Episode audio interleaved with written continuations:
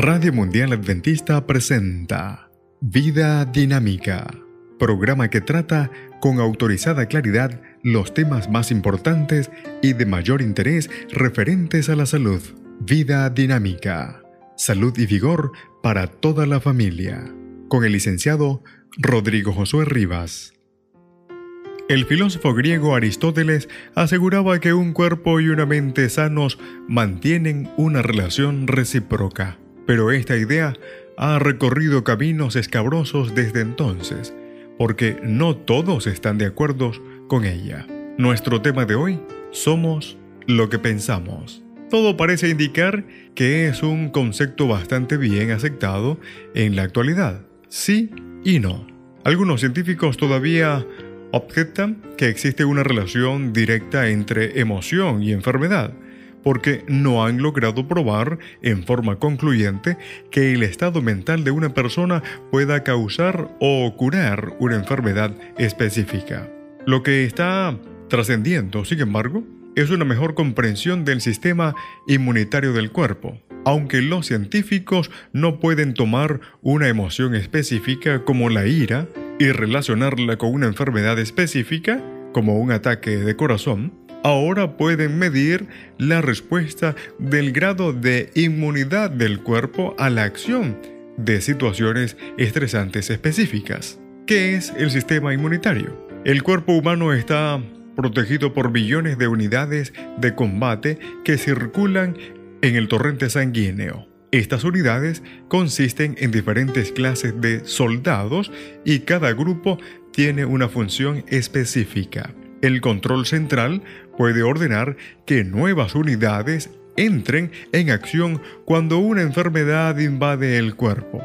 En tiempo de paz, el número de unidades combatientes se reduce y los soldados se convierten en vigilantes. Esta es una explicación simplificada del muy complejo sistema inmunitario. ¿Qué afecta entonces al sistema inmunitario? Una dieta saludable, el buen estado físico, y los estados emocionales positivos pueden estimular y fortalecer el sistema inmunitario del cuerpo.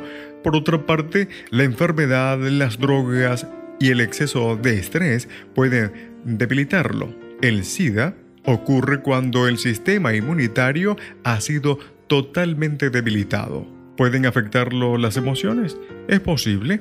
Los científicos informan que las personas que atraviesan por estados emocionales depresivos y negativos pueden ser especialmente vulnerables a las enfermedades que afectan el sistema inmunitario, como el asma, la artritis reumatoide y el cáncer. ¿Cómo pueden los sentimientos afectar la salud? Los científicos lo llaman efecto placebo.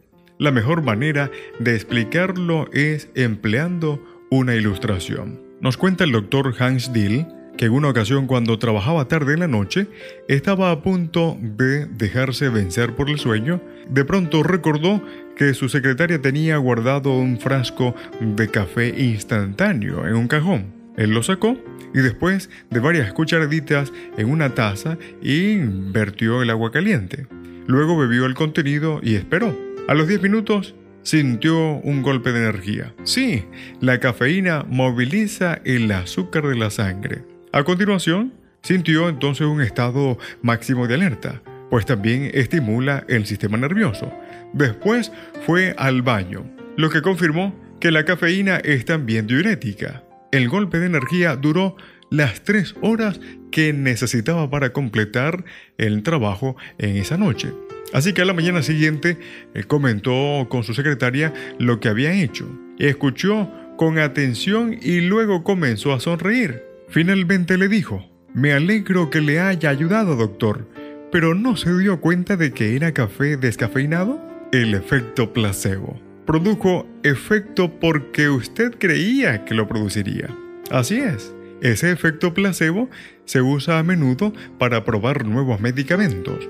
Un grupo de personas de prueba recibe el medicamento real mientras que otro grupo recibe una píldora neutra. Sorprende saber que algunas personas del grupo placebo suelen informar resultados tan buenos y con frecuencia mejores que las personas que recibieron el medicamento. En breve, Los pensamientos y las emociones influyen directamente en la mente, la cual a su vez afecta poderosamente el cuerpo. Existen informes médicos de personas que creían que iban a morir y murieron, aunque no se pudo encontrar ninguna causa directa. Entonces, ¿pueden las emociones positivas fortalecer el sistema inmunitario? Estudios recientes sugieren que una vida emocional estable es tan importante para la buena salud como otras influencias más tradicionales, así como una dieta adecuada, ejercicio regular y negación de las bebidas alcohólicas, el tabaco y demás drogas.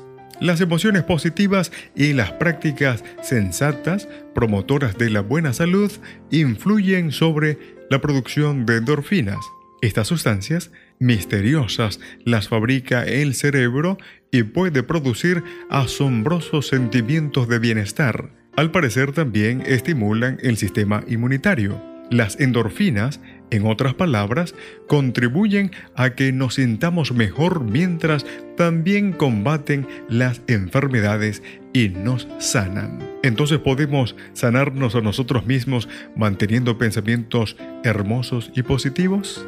No debemos descuidar ningún recurso físico de curación que exista para superar un problema de salud.